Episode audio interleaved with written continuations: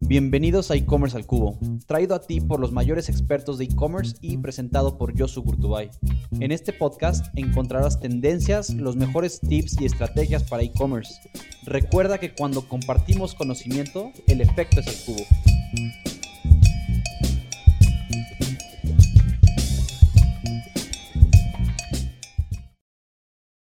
O haces marketing o nadie nunca va a entrar ahí.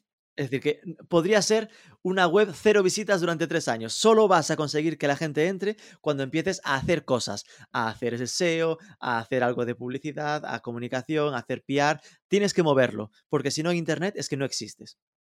En este episodio estamos con Rubén Bastón, director de la revista online Marketing for E-Commerce, que tiene presencia en España, México, Colombia y Chile, quien además es director de un máster en e-commerce en K School y coautor del libro E-Commerce, cómo montar una tienda online y que venda. Hablaremos con Rubén acerca de la principal fortaleza de un e-commerce, el marketing digital, los principales retos para impulsar las ventas online, recomendaciones para los emprendedores que buscan incursionar en el comercio electrónico, buenas prácticas de marketing digital y generación de contenido, entre otros interesantes temas. Rubén, gracias por darte el tiempo de platicar en e-commerce al cubo. A nivel personal, me encanta que estés aquí. Gracias a ti, Josu. Ha sido un placer conocerte físicamente la vez que estuve ahí en México hace, hace unos meses y lo que podamos aportar siempre a, a que el e-commerce eleve al cubo el conocimiento de lo que se puede hacer, sin duda. Para empezar, siempre le preguntamos a nuestros invitados, ¿qué es lo más raro o curioso que te ha pasado en el e-commerce, a nivel profesional, como consumidor o como proveedor? Pues mira, como consumidor, al final eh, yo estoy en esto del e-commerce y, lo practico, ¿no? Y siempre estoy probando a, comprar cosas y tal. Una, cosa que me pasó hace años, recuerdo que eh, una vez que me atreví a comprar un cuadro para adornar eh, la habitación, Buah, claro, cuadro, un e-commerce que no conocía, arriesgando un poco, ¿no? A ver qué pasa. El cuadro llegó roto. como uno de los mástiles, ¿no? De los laterales del, marco llegaba tumbado. Yo pensando, a ver, es que me dicen, reclamé y me mandaron otro. En la ostra, muy bien, el servicio genial. Pues acabé con los dos cuadros colgados. En aún a día de hoy tengo el, medio roto y el correcto, que son los dos iguales. Es lo típico de estar pendiente de comprar otro para, para, para adornar, aún siguen ahí, ahí, los dos en marcha. ¿no? Después me pasó otra vez que compré eh, dos camisetas en, en un e-commerce de, así de camisetas creativas y simpáticas y no me llegaron pasaron igual semana, dos semanas y no llegaban cuando había llegado a los dos días. Entonces, lo mismo, les reclamé, oye, mira, esto que no me llegó. Pues me, me hacían un reenvío y me llegaron al mismo tiempo los dos envíos el primero y el segundo. y los avisé y me dijeron, bueno, pues mira, suerte que has tenido, ahí te las quedas. Y ya por último, lo, más simpático, el último fue con Amazon, que me llegó un pedido de una libreta digital, una libreta física, pero para como que eso se, se digitalizaba, que era reutilizable, muy chula. Y yo estaba pensando, no sabía seguro si lo había comprado yo. Que era como, a veces ya estás con Amazon, una dinámica de que compras por impulso, decía, pues igual lo he pedido yo aunque no recuerde. Lo revisé y efectivamente no era mío. Entonces era como, ¿cómo me llegó esto aquí? Fui un chico honesto y los avisé. Y como muchas veces ya pasa, ¿no? Que les quieres hacer una devolución y te dicen, mm, ahí se lo quede, que me cuesta más la inversa que otra historia, me dijeron eh, que se lo quede. Así que fue la, primera compra, no compra, que, que hice a través de Internet. El último a mí ya me hubiera preocupado. Personalmente hubiera dicho, ¿cómo? No puede ser. Ya mi problema de compras llegó a otro nivel. Ya no me doy cuenta ni siquiera lo que estoy comprando. Me hubiera asustado. Tal cual, yo lo vi y dije, ¿en serio? En plan, porque me encajaba conmigo, ¿sabes? Es decir, yo lo vi y decía, podría haber sido algo que yo comprase por impulso, pero, pero te juro que no me acuerdo. y efectivamente no estoy tan enfermo aún. y eso me recuerda cuando empezó la pandemia. No sé cómo fue en tu caso, pero a título personal te puedo decir que en todo mi edificio tú veías cajas y cajas y cajas de Amazon y Mercado Libre. ¿No? Parecía que la única forma de recreación era ver Netflix y meterte a Amazon a ver qué comprar. No, es que el, COVID en general fue un desbloqueador mental en lo que tiene que ver con el e-commerce. Amazon, obvio, pero es que en general yo recuerdo eh, el salto que ha supuesto, por ejemplo, para la compra de alimentación. Algo que todo el mundo era como, ¿para qué vas a comprar a través de Internet si tienes un supermercado? Oye, de repente en ese momento todo el mundo era como, pues mira, casi por obligación lo compro eh, en remoto y eso se ha quedado. Es decir, que gente, mi, mi mujer, eh, gente por aquí cerca, ¿no? Que al final normalmente nunca lo haría, ahora ya lo ven como, oye, es que es cómodo. Es decir, que eh, me ahorro el tiempo, ¿no? Es muy cómodo. Yo te puedo decir que en los últimos tres años he ido máximo tres veces al súper, ¿no? Y ese es otro beneficio que llegó para quedarse. Pero bueno, entrando en el tema, ¿cómo nació la revista de Marketing for E-Commerce y cuál es su propósito? El propósito de Marketing for E-Commerce al final es ayudar al sector a crecer.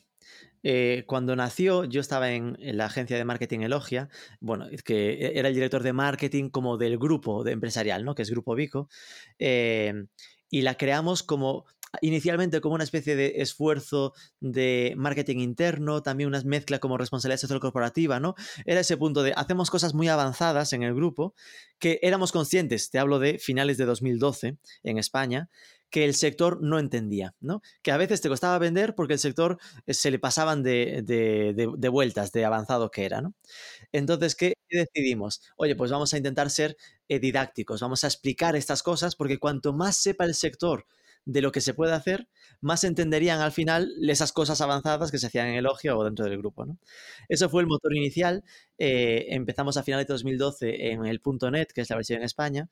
Como teníamos ya presencia bastante consolidada con la agencia y el grupo en México, en finales de 2014 lo abrimos en México. Y como después veíamos que el primer año en cada edición era casi un camino por el desierto, ¿no? Por el tema de apostar por el contenido, casi no había tráfico y tal.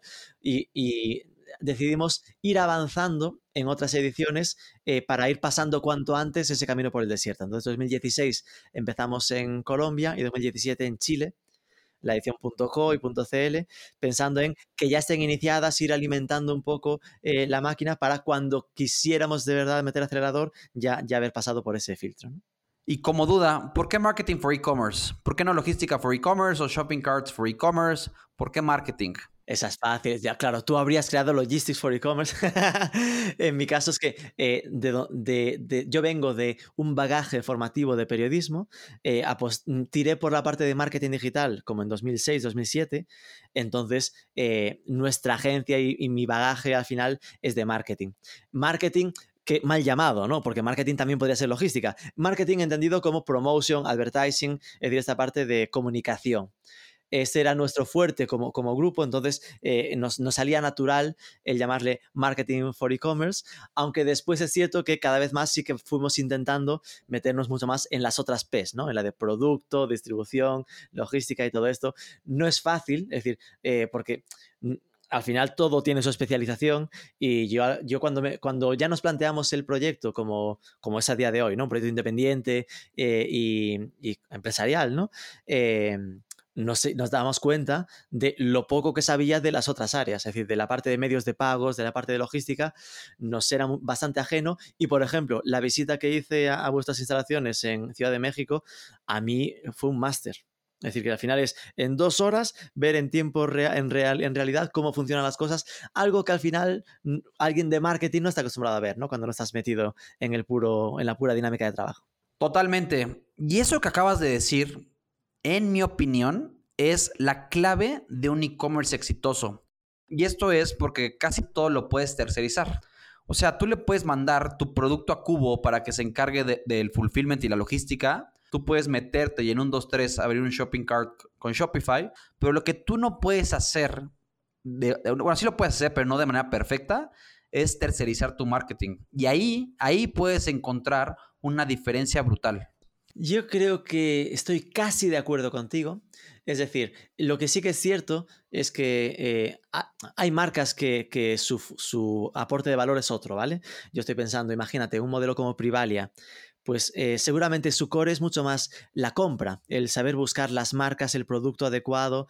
Eh, después, estoy pensando en, modelos como Colvin en España, que es un e-commerce de flores su diferenciación está en la ruptura de la cadena de suministro. En plan que en vez de pasar por seis manos, van del productor al usuario final y, cortan ahí cuatro pasos intermedios. Pero sí que es cierto, ahí es donde concuerdo contigo, en que marketing es el must que siempre hay que hacer idealmente perfecto. Es decir, que Privalia, sin un marketing perfecto, aunque tengas muy buen producto, no tira. Colvin, sin una marca estupenda, si, eh, aunque tenga esa, esa, ruptura de la cadena de suministro, no lo habría conseguido. Entonces, eh, la gran diferencia, y esto es importante, y es que en Internet es imprescindible el marketing, imprescindible. A nivel de que tú cuando piensas en un, en un negocio tradicional, tú si escoges un lugar céntrico en una, en una ciudad, el lugar te, tiene un público cautivo. Toda la gente que pasa por el escaparate es toda una oportunidad de ser conocido, aunque seas muy malo en comunicación, en marketing o lo que sea. Pero en cambio, tú entras en Internet y esa web o haces marketing o nadie nunca va a entrar ahí. Es decir, que podría ser una web cero visitas durante tres años. Solo vas a conseguir que la gente entre cuando empieces a hacer cosas, a hacer ese SEO, a hacer algo de publicidad, a comunicación, a hacer PR. Tienes que moverlo, porque si no Internet es que no existes. Totalmente contigo. Y aquí, y justo lo platicaba el otro día con unos amigos, y no sé si, si sea el caso de marketing for e-commerce, pero realmente hay una carencia, y al menos en América Latina, ¿eh? de talento que tenga conocimiento de e-commerce. ¿Por qué? Porque es 200% empírico. O sea, es 100% picar piedra y así es, como están hechos todos los profesionales de América Latina en e-commerce. O sea, realmente no hay una formación. Y eso es, es algo bien complicado porque ahorita hay un tema de, de, de piratería de talento, ¿no? Porque todos están jalando el talento, que son los pocos que saben hacer e-commerce. Y la gente que llega junior, que no tiene nada de malo, de, la universidad parte sin, o sea, con conocimiento cero. No sé si en el caso de marketing por e-commerce, que ya empezó hace mucho tiempo, de cierta manera fue un, medio educativo. Claro, es que nosotros eh, esa orientación didáctica la tuvimos siempre desde el principio. De hecho, se nota muchas veces en los contenidos de que nosotros no solemos dejarnos solo en la noticia puntual, ¿no? Es decir, nosotros siempre pongo el ejemplo de si Pinterest anuncia que permite los anuncios de Pinterest en México, nuestro titular no suele ser abren los Pinterest ads en México, sería cómo funcionan los Pinterest ads porque es algo que eh, es más perdurable, es más útil y ya tiene ese punto de explicarte un poquito más que el que solo sepas que existe. Es, no, no es que exista, es existe y cómo puedo utilizarlo en mi estrategia. ¿no? Tanto es así que nuestro camino ha sido que empezamos en la web, tenemos una newsletter, después obviamente abrimos pues Twitter, Facebook, pero hemos ido creando eh, un canal de YouTube desde hace cinco años, que ahora está por 70.000 suscriptores en, en YouTube que era un vídeo semanal explicando conceptos de marketing, explicando las noticias, bastante tal. El salto al podcast no deja de ser un audio curso completo con 140 entrevistas a día de hoy con gente experta, que yo mismo en mi Excel cuando los entrevisto siempre los etiqueto cada uno en su, en su, en su zona del, del curso, ¿no? Si están en la parte de, market, de, de, producto, en la parte de medios de pago, porque en algún momento, como ordenarlo, ahí tendrás un curso bastante, bastante potente. Y de hecho, hace un año y pico creamos la Mac Academy, m4c.academy, que precisamente en México eh, lo que intenta, digo porque empezamos ahí como con, nuestro beta test, eh, tenemos un diplomado en marketing digital porque todo lo que dices era lo que, lo que veíamos, ¿no? Es decir, que costaba mucho encontrar el talento y nuestro, nuestro aporte al mercado que está intentando ser, oye, pues ayudar a esos que salen de la, universidad con conocimientos de marketing, pero no de digital, a formarse en toda la parte digital y estamos trabajando ya pues en tener un diplomado más vinculado directamente a e-commerce, ¿no? que es algo que aún falta hasta en España, si te digo la verdad. Ya empieza a haber algún máster, pero no es algo frecuente. ¿no? Y a nivel comparativa entre España, que no sé cuántos años adelantados estén contra América Latina, ¿cómo has visto el crecimiento del e-commerce en los últimos años y para dónde crees que vamos? Yo, em, este tema de, los avanzados y no avanzados a veces es como sensible, ¿no? Pero en esto estamos todos. Es decir, eh, podremos decir ahora que igual España está más avanzado que México, pero igual que Reino Unido está más avanzado que España. Es decir, esto en la práctica, el orden de las evoluciones, tanto digitales como de e-commerce, empieza en Corea del Sur, Japón, China, a día de hoy también e-commerce, que están muy avanzados. Un año más tarde, por simplificarlo, ¿vale? Estaría en Estados Unidos, un año más tarde estaría Reino Unido, Alemania, Francia, si me apuras. Un año más tarde estaría España, Portugal, Italia. Un año y medio más tarde, dos, estaría México. Un año más tarde de México, Colombia, Chile, por, por, ubicarnos, ¿no? Es decir, eh, en, en, ese, en, en, esa guía es más o menos donde, donde yo ubico la, las evoluciones. Es decir, yo cuando empecé a ir a México, eh, que ya igual fue en 2015, eh, yo notaba un poco esta percepción, ¿no? Que estaban como España hace dos años. Es la forma más simple de, de entenderlo. Eh, dime, perdón. Nada, decía que, eh, ¿y hacia dónde va? Eh, hombre, es que lo, lo, bueno de estar eh, en, en, conociendo los mercados, de tener mercados de referencia que te enseñan lo que va a venir, es que lo ves muy fácil. Pero que no, no hay que obsesionarse con, uy, es que este habla desde España, no sé qué. Es que yo, España, lo que hago es fijarme en Reino Unido, Alemania y Francia, ¿no? En plan, ¿cómo están ahí? Y, y en Alemania, Reino Unido y Francia hay un nivel de penetración de e-commerce altísimo, pero ya no de gente que compra una vez que a veces en los estudios de e-commerce es el 70% de los internautas ha comprado online. A mí que compren ya casi lo doy por hecho. El tema está en la cantidad de veces que compran al mes, lo, metido que tienen en vena, lo que estábamos comentando, de que todo dan por hecho que lo compran online y la excepción es lo de bajar a la calle y, moverse, ¿no? no hay que exagerar, no es que no bajen a la calle, pero que, que si, igual eh, hay 4 a 1 Reino Unido contra España y España está ahora mismo al doble de frecuencia de compra que, México. Con lo cual, México lo que tiene es un volumen brutal, porque son muchísimos más. Es decir, sois, hay muchísimos más mexicanos que españoles. Entonces, eh, ya a nivel de volumen de mercado está casi como en España, pero el potencial que tiene es que en un año o dos va a ser el doble o el triple que el mercado español porque, porque esto, esto es que no tiene vuelta atrás, es lo, esto está claro. Ahorita que fui a Colombia, que acabamos de ver en Colombia, ellos, o sea, ahorita el mercado colombiano tiene, depende mucho el giro, etcétera, pero tiene aproximadamente un 40% de cash on delivery.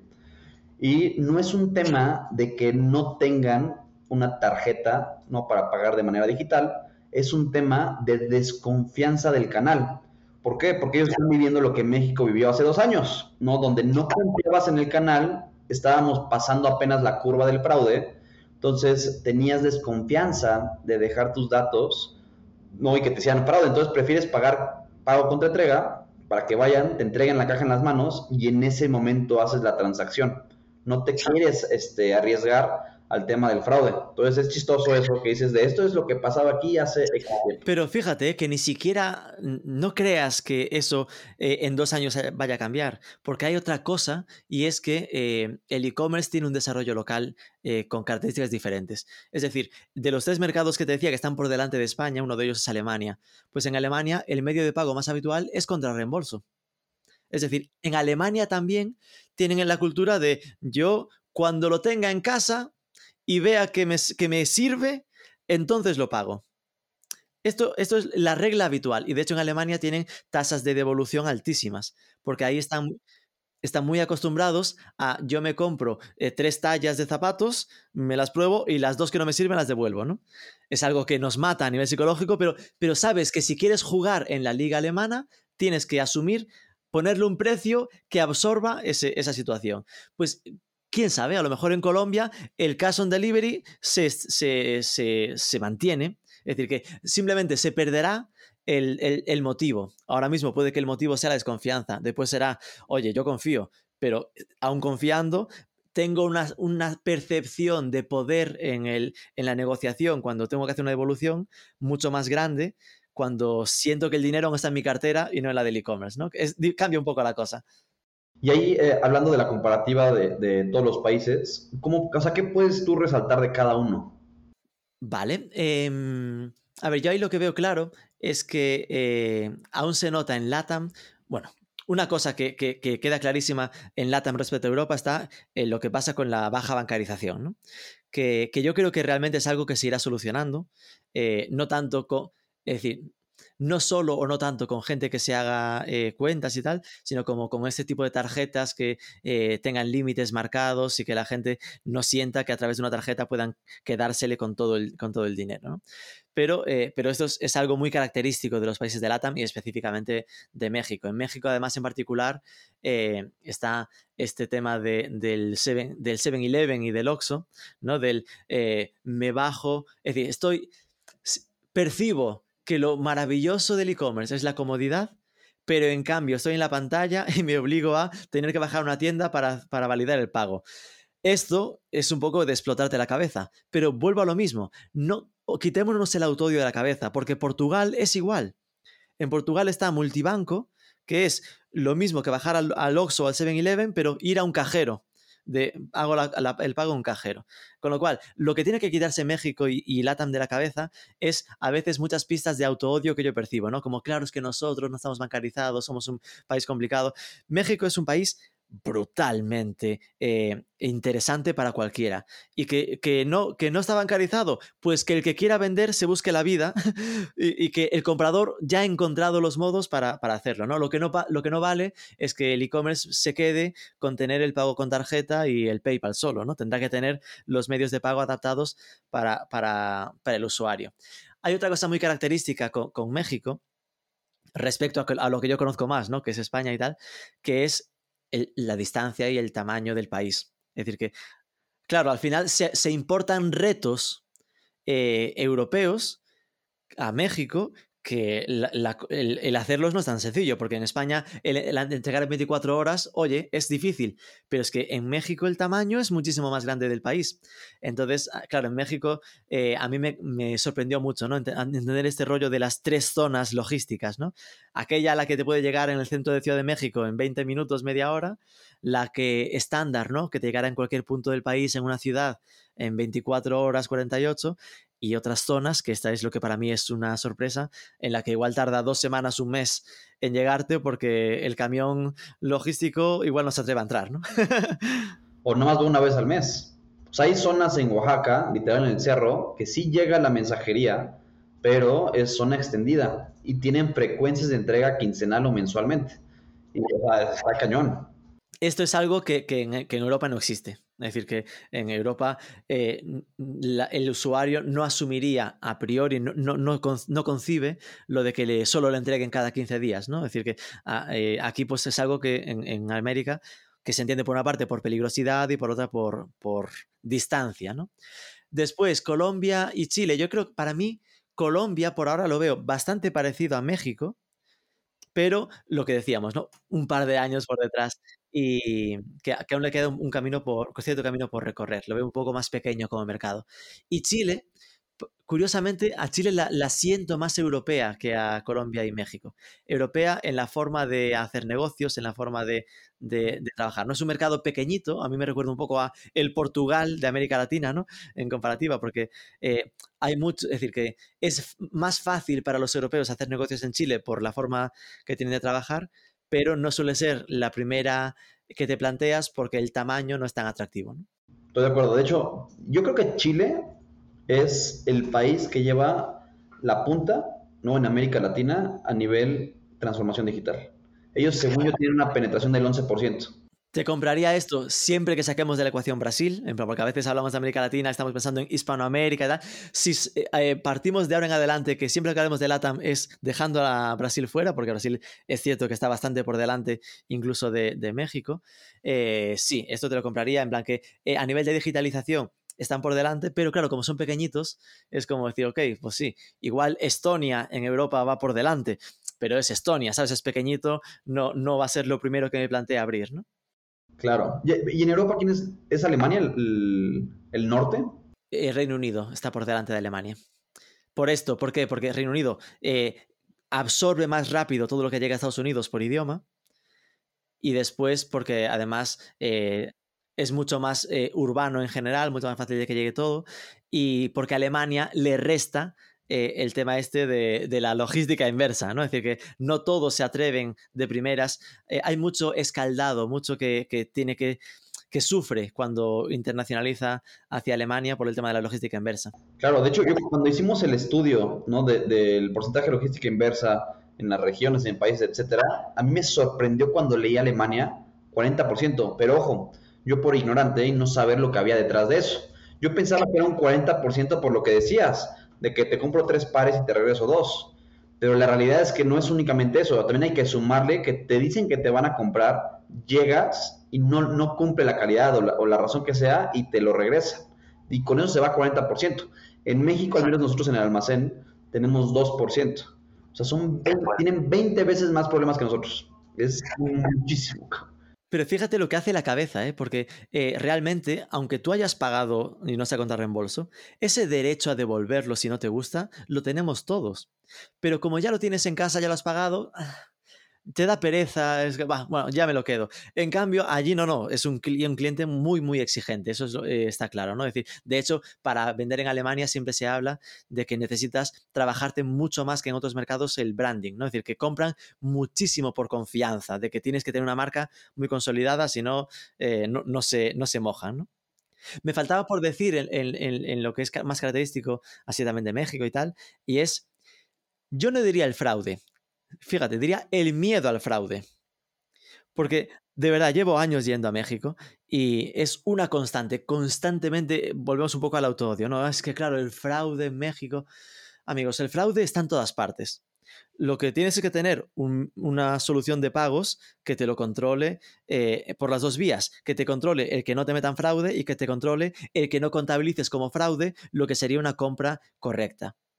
Pero eh, tenemos que sacarnos un poco de la cabeza lo de que eh, Internet solo está para que me timen. Es decir, que obviamente eh, hay una tasa de fraude, como en cualquier parte, que hay un 5% más que en, otro lado. Bueno, hay un 5% más y lo bueno que hay es que hay tecnología para controlarla. Entonces, lo que hay es que ponerse las pilas en cómo meto una solución de pagos bien hecha que, que, haga estas dos cosas, porque se pierde dinero por los dos lados.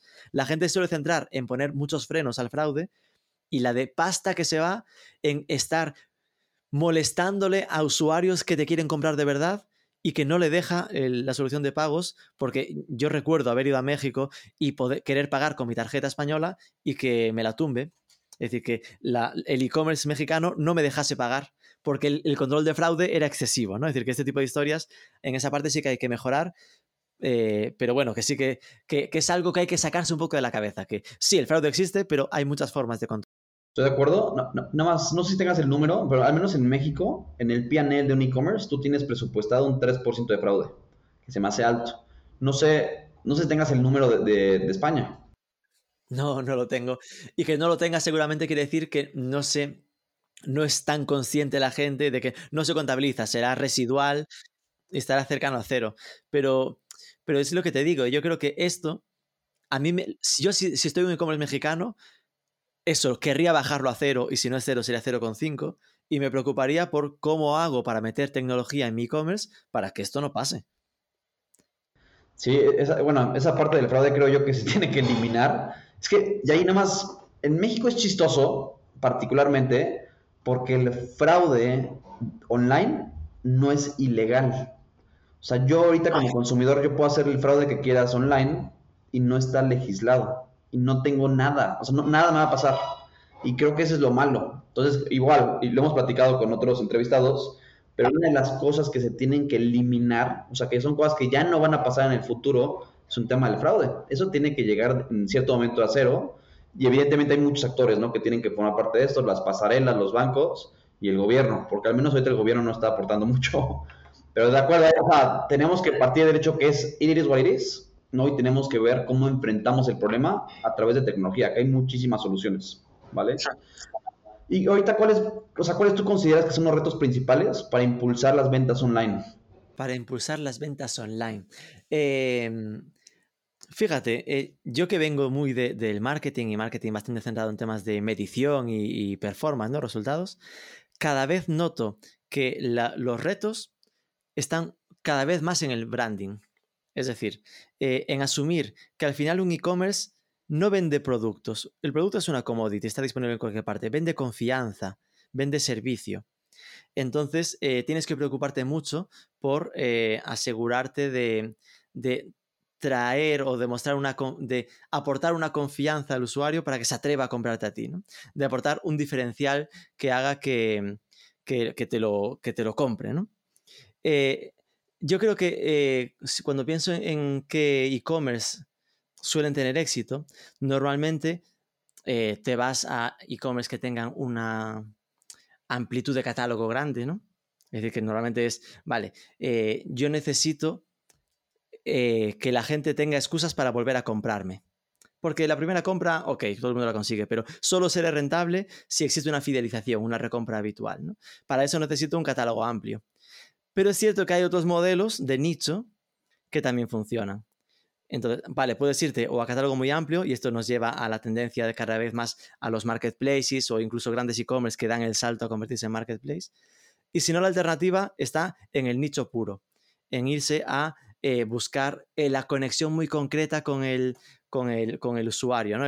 le aporto algo, un software especializado en gestión de campos de golf.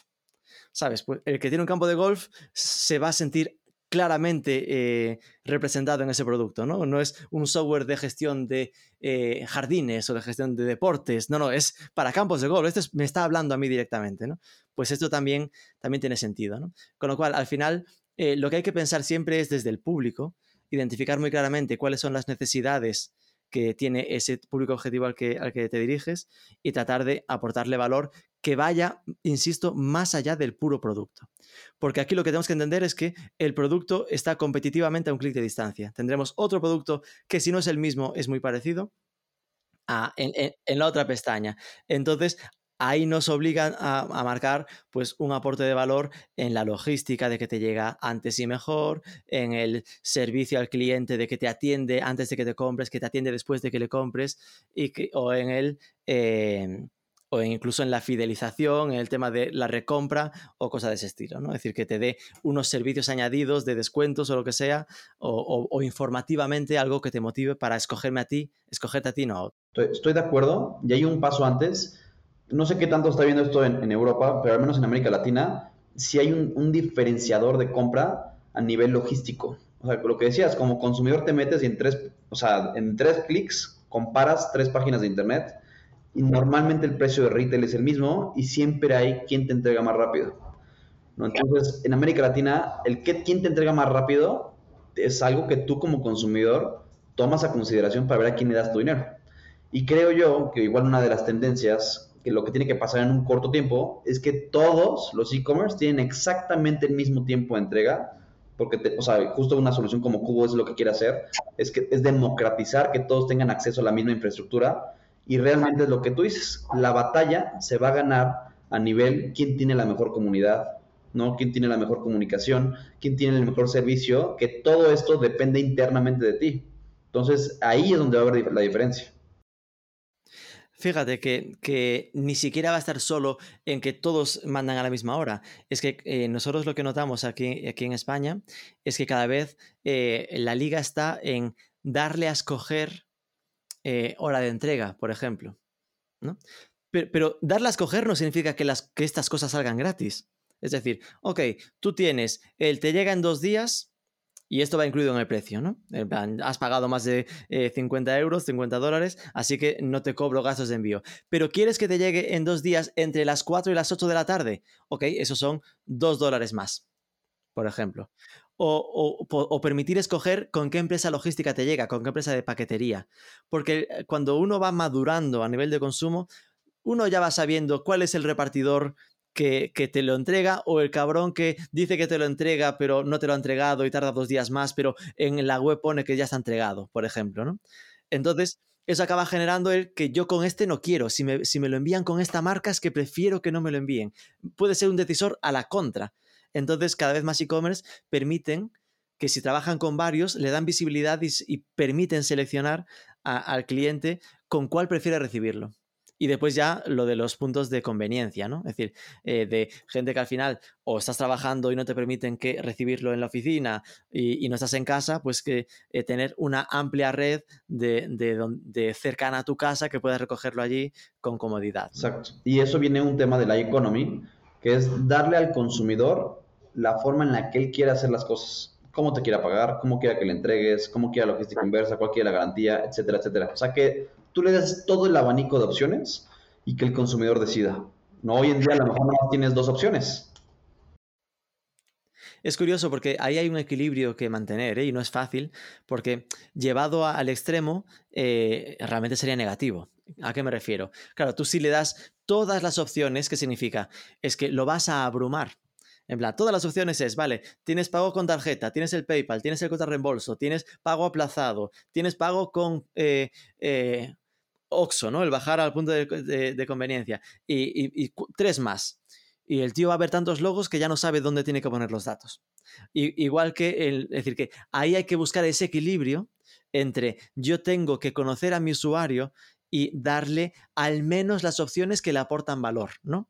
Eh, yo recuerdo, en plan, hablaba hace poco con Tuvalum, que es un, marketplace de bicis de segunda mano aquí en Europa, eh, y ellos primero empezaron poniendo como opcional un servicio de, comprobación del estado de la bici antes de llegar al consumidor final. Cuando vieron que eso, eh, aunque costase dos euros más, lo escogía el 90% de la gente, pues dijeron, vale, lo vamos a poner como, como, como fijo, ¿no? Que va a estar siempre. Es decir, que esas pruebas de ir conociendo, ir midiendo qué, cuáles de las opciones que pongo le aportan o no a mi usuario es importante porque si no, llevado al extremo, estaríamos en una fiesta de logos y de colores que también podría confundir un poco, ¿no?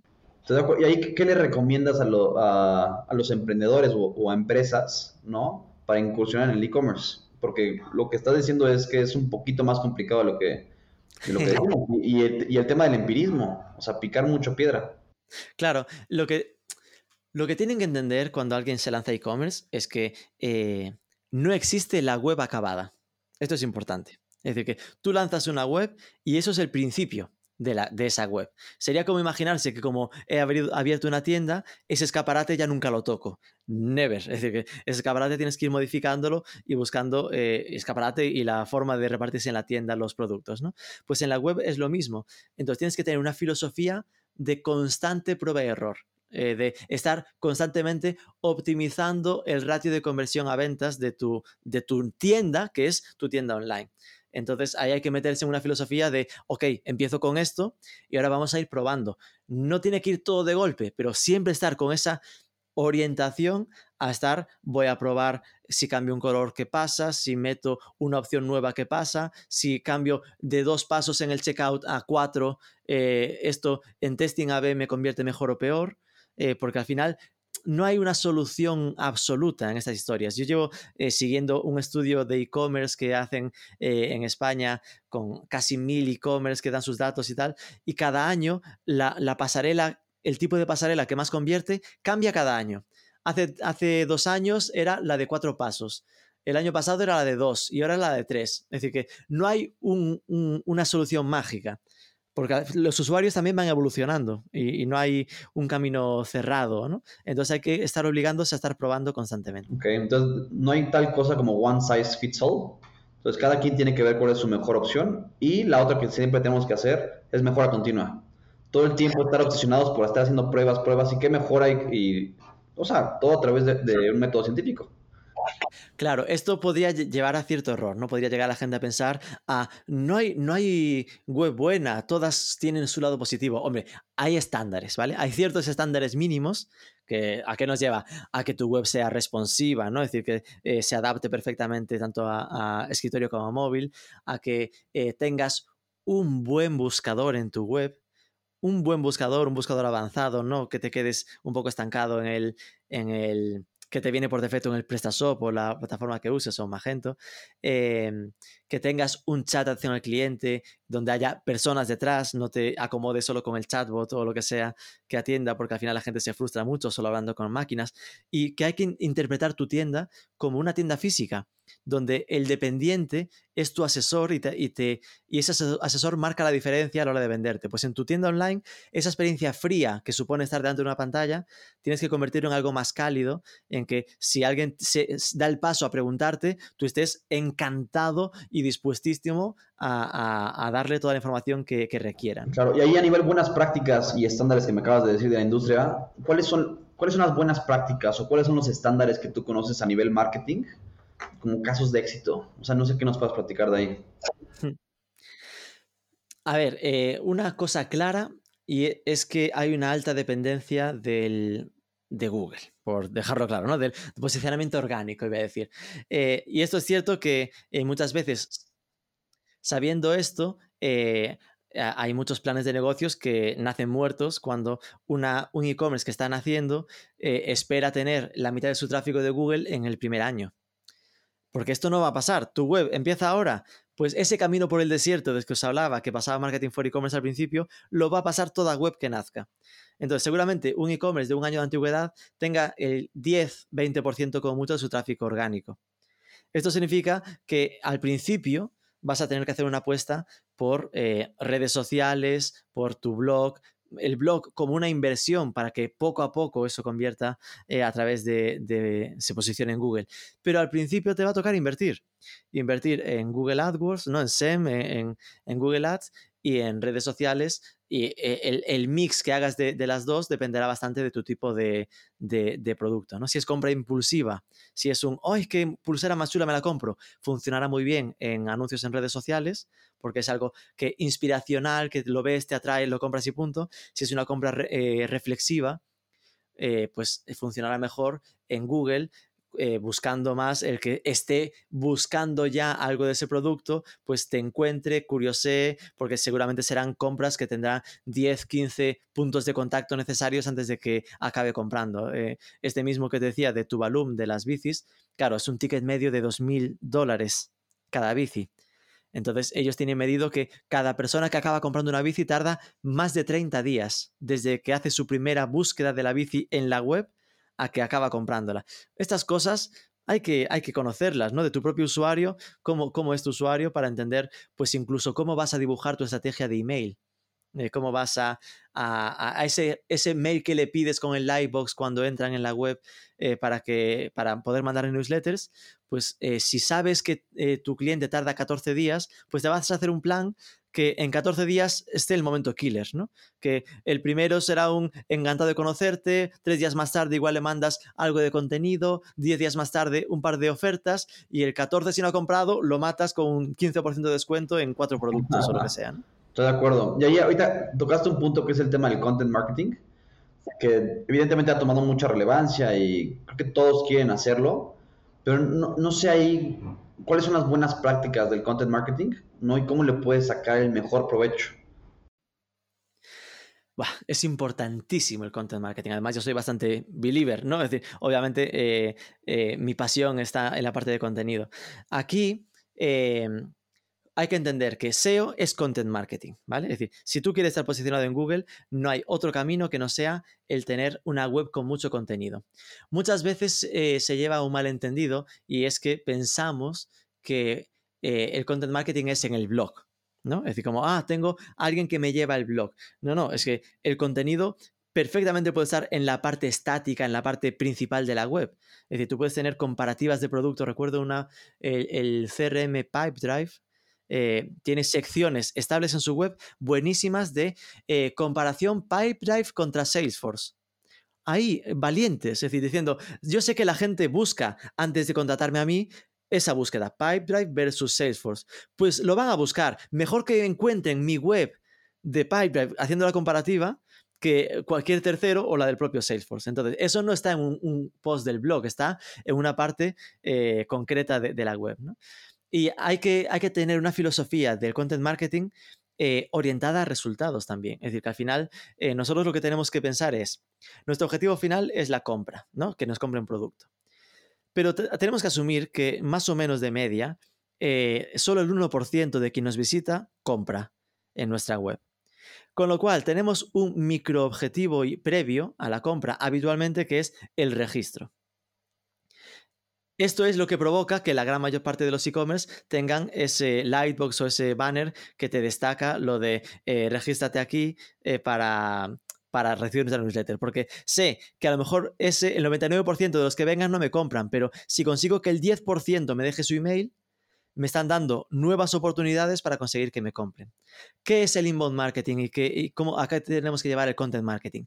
A conseguir que, si no es que nos compren, al menos que se registren. Y esto es lo que nos lleva a una filosofía orientada a captación de leads a través de contenidos, ¿no? A no solo eh, pensar en el content marketing como yo creo artículos en el blog, sino yo me voy a crear un ebook de 20 páginas hablando de... Eh, eh, tengo, recuerdo un sex shop en, España que se llama Plátano Melón, también está en México. pues Plátano Melón, siendo un, yendo a cliente final, pues tienen ebooks que uno es las mejores posturas del Kama Sutra es gratis, bajo registro. Ok, eso es conocer a tu buyer persona, conocer a tu cliente final y saber que alguien que está eh, atraído o interesado en comprar juguetes, seguramente le interese un ebook de las mejores posturas de Kama Sutra y eso que es gratis te deja su email y tú ya tienes una oportunidad para, para impactarlo.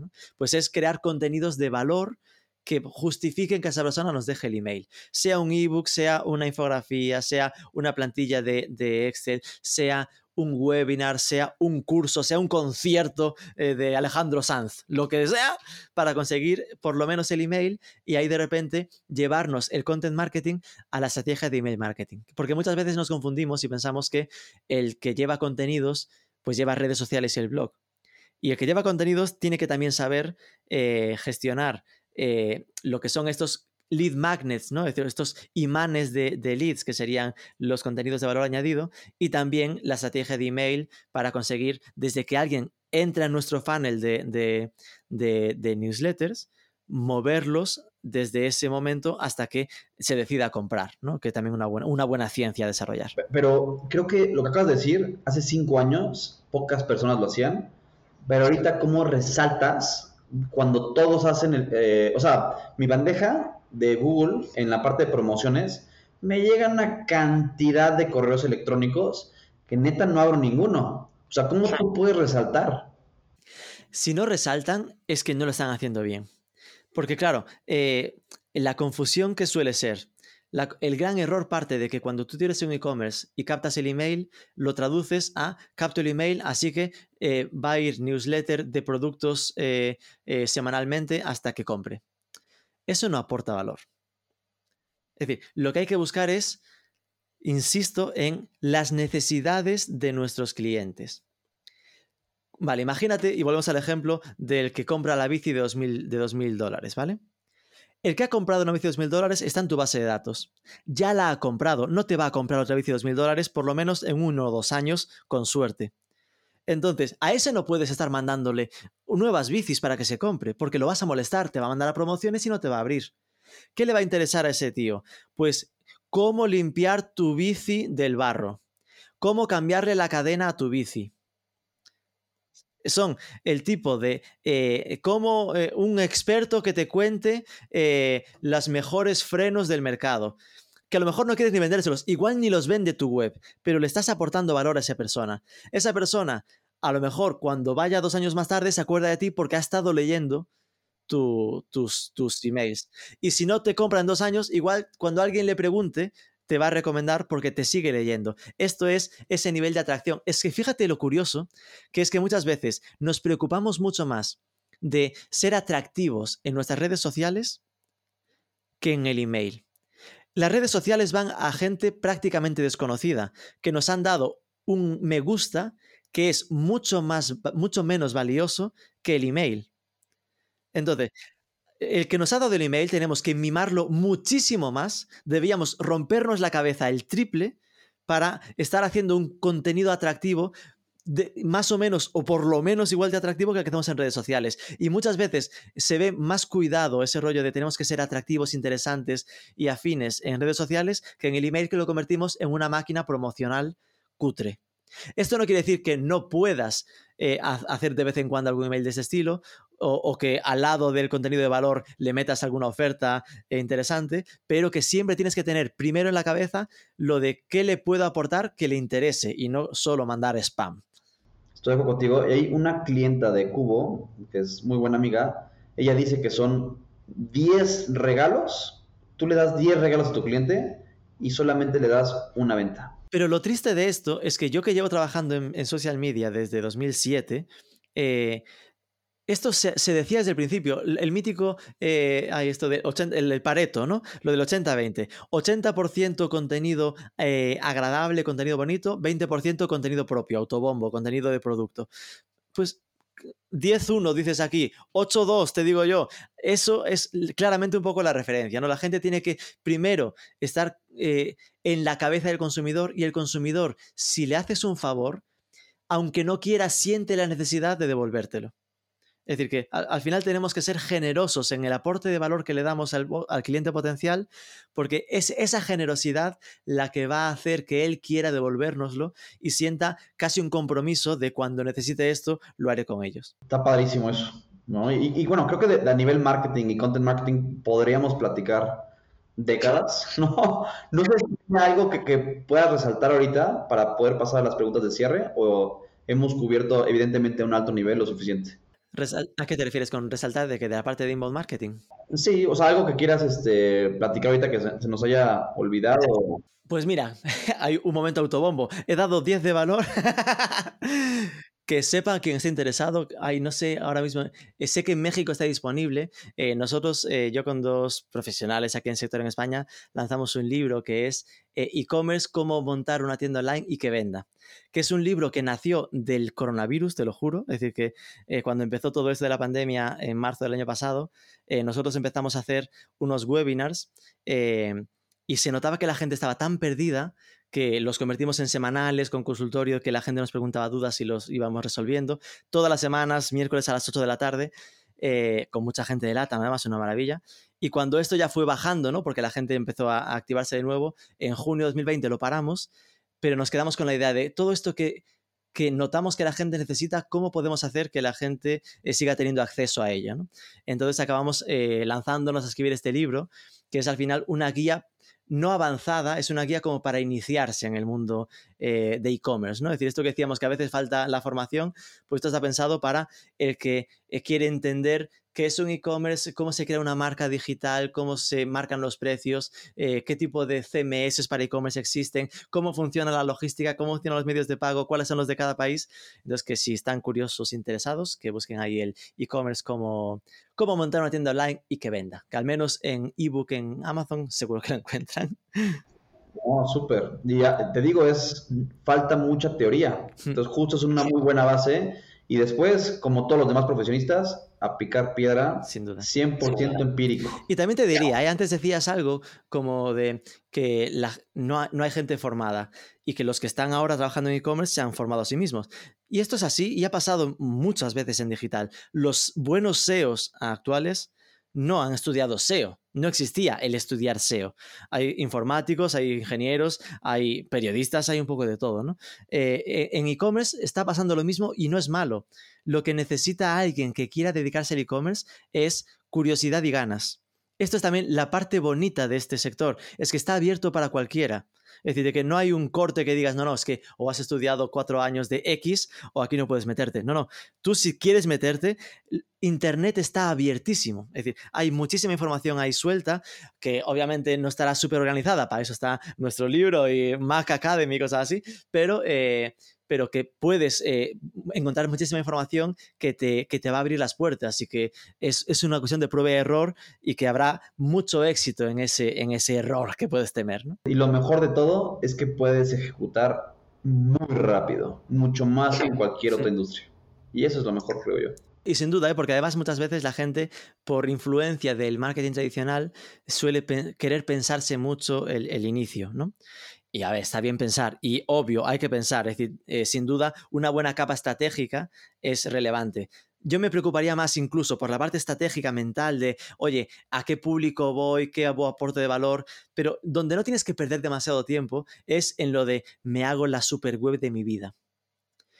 Porque es mejor hacer una web sencilla y sobre esta mejorar que el estar seis meses con una web que lo flipas carísima, que te marca un reto importantísimo, que después no quieres ni tocar porque lo que te ha costado, madre mía, es decir, que hay que ser ágiles y, ligeros en este tipo de historias, ¿no? Porque, como decíamos antes, no hay web acabada. La web va a ser algo que esté en constante movimiento, así que es mejor que sea algo eh, flexible. Y de hecho dicen que te tiene que dar vergüenza tu primera web. Y si te da vergüenza es que lo, lo arrancaste bien, porque lo arrancaste rápido. Y nosotros que organizamos los premios e-commerce en México, los e-commerce awards en España, hablaba hace poco con eh, el ganador de, del, rookie e-commerce, ¿no? lo que llamamos los e-commerce de menos de cuatro años. Y él me decía, el logo, eh, este es el caso de España, ¿vale? Era, eh, se llama ay, Frankie, Frankie de, King. Es un, un e-commerce para comida, de casera para mascotas, ¿no? Sector mascotas y tal. Él me decía, el logo lo hice yo. Que el, el- emprendedor no era diseñador ni historias. Es un Frankie, típica tipografía, un perrito medio dibujado. Claro, ahora que están en, en una fase nueva, captando dinero, lo que sea, vale, ahora sé que tendré que gastarme un dinero en este rebranding, en poner un poco la, la web un poco más, más, más, más bien, ¿no? Mejor. Pero es que eh, su primera prueba fue eh, con un e-commerce y aún no tenía ni el producto. Es decir, ese se montó una landing y dijo, vale, voy a ver si esto, este discurso de comida casera para perros funciona. Y cuando algunos empezaron a comprarle, le pagaban, inmediatamente después de pagarle, él los llamaba por teléfono y les decía, mira, perdona, no es que sea una broma, pero esto no existe, es una prueba que estamos haciendo de concepto.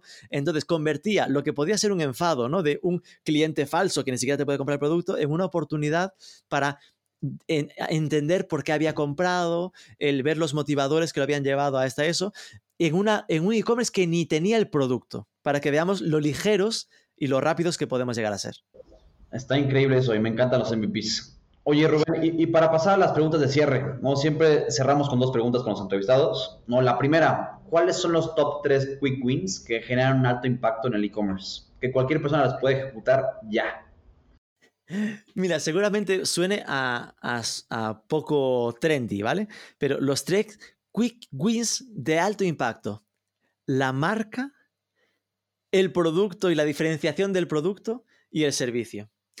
Me, es- me escucho y suena como, joder, pues no, no se ha inventado nada, pero eh, la marca quiere decir lo que no, no es que el logo sea muy bonito, es que ten claro lo importante que es el peso de la marca. Es que todo nos está llevando a esto. Si vemos un poco las tendencias de SEO, cada, cada actualización que hace Google es para dar más peso a las búsquedas de marca de los usuarios, a que, a que los grandes, a que los que ya generan confianza en los usuarios eh, van a ser los que estén mejor eh, tratados a nivel de, de posicionamiento orgánico.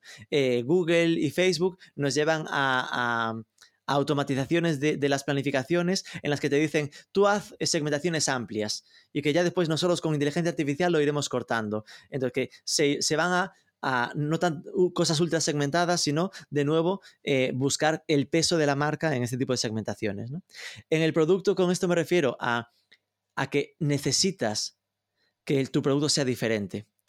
Esto es un, problema cuando eres un distribuidor, ¿no? En la típica marca que eh, yo lo que hago es vender eh, chándales de marcas diferentes, pero no tengo chándales propios. A mí me preocuparía si soy un, un puro distribuidor, porque es cierto que Internet es un desintermediador feroz, ¿no? Es decir, que todo lo que hace Internet es saltarse a los intermediarios. Y es lo normal, y podemos entenderlo todos, que el que fabrica los chándales en algún momento verá que no necesita, no necesita tanto al distribuidor. Puede vendérselos directamente por Internet a su cliente final. Y acabará teniendo tiendas propias ese, ese distribuidor, como hemos visto en, grandes como Nike, por ejemplo, ¿no? que antes era eh, solo vendía por marcas de terceros y ha ido quedándose, verticalizando toda la relación con el usuario final. Por lo tanto, es importante que, reflexionemos mucho sobre el producto que vendemos e intentemos tener marca propia, ¿no? Producto que aunque sea casi el mismo, pero solo con que le pongas tu marca y lo diferencias de algún modo, te permitirá no estar compitiendo con 400 más en Amazon, para entendernos, que venden exactamente lo mismo. Y el servicio que al final es realmente el gran, distin- eh, el, el gran el distinguidor, no sé si esta palabra existe, eh, el- lo que te va a distinguir eh, de, de lo demás, ¿no? Es decir, que asegurarte de que aunque el producto sea parecido, el que va a convencer a la persona es que haya otra persona detrás, alguien que nota que está a su servicio, que le asesora, que le da valor al final. ¿no? Tres cosas que pasan hoy que no pasarán en el futuro. La primera, em, no compro en este e-commerce porque tengo miedo a que me estafen. Es decir, yo creo que ese miedo a, lo de la estafa virtual, eh, no queremos decir que no exista la estafa virtual, pero que será algo, oye, pues como que te puedan atracar al salir de casa. Es decir, que sí, pero bueno, no por eso dejo de salir de casa, ¿no? El segundo, tengo que bajar al Oxxo para pagar en esta tienda online. Sé que esto puede parecer imposible, pero mm, no sé en qué momento, pero yo creo que es esa comodidad de, tener algún tipo de equivalente, tarjeta con limitación de gasto, lo que sea, que te permita eh, no tener que desplazarte al frío exterior, de moverte fuera para comprar, eh, acabará imponiéndose. Y la tercera, me dice esta tienda que el pedido llega en más de cuatro días. Yo creo que eh, hay cosas que hace dos años eh, sonaban a, fantasía, como que cualquier e-commerce se entregaría en 24 horas. Y en España, algo que trajo Amazon como estos de Amazon van a matarnos a todos, esto no es viable. Ahora todos los logísticos te permiten la opción de entregar en 24 horas si estás dispuesto a pagarlo. Si no, si quieres pagar un poco menos, pues bueno, 48, 72 a lo, a lo loquísimo. Eh, y yo creo que en general esta percepción de, de rapidez eh, se, va, se va a estandarizar. Oye, pues habrá alguna excepción, pues alguna zona más rural, más lejana, lo que sea, pero que lo estándar, lo, lo raro será lo otro, pero que si no, dos, tres días será lo estándar. Todo de acuerdo contigo. Padrísimo, Rubén. Realmente muchas gracias por tu tiempo. No tuve un tiempo muy ameno. Te lo agradezco mucho por compartirnos tu conocimiento ¿no? y elevar este, el e-commerce al cubo. Qué bueno. Eh, nada, o sea, realmente de nuevo, gracias por el tiempo. ¿Dónde te pueden encontrar las personas?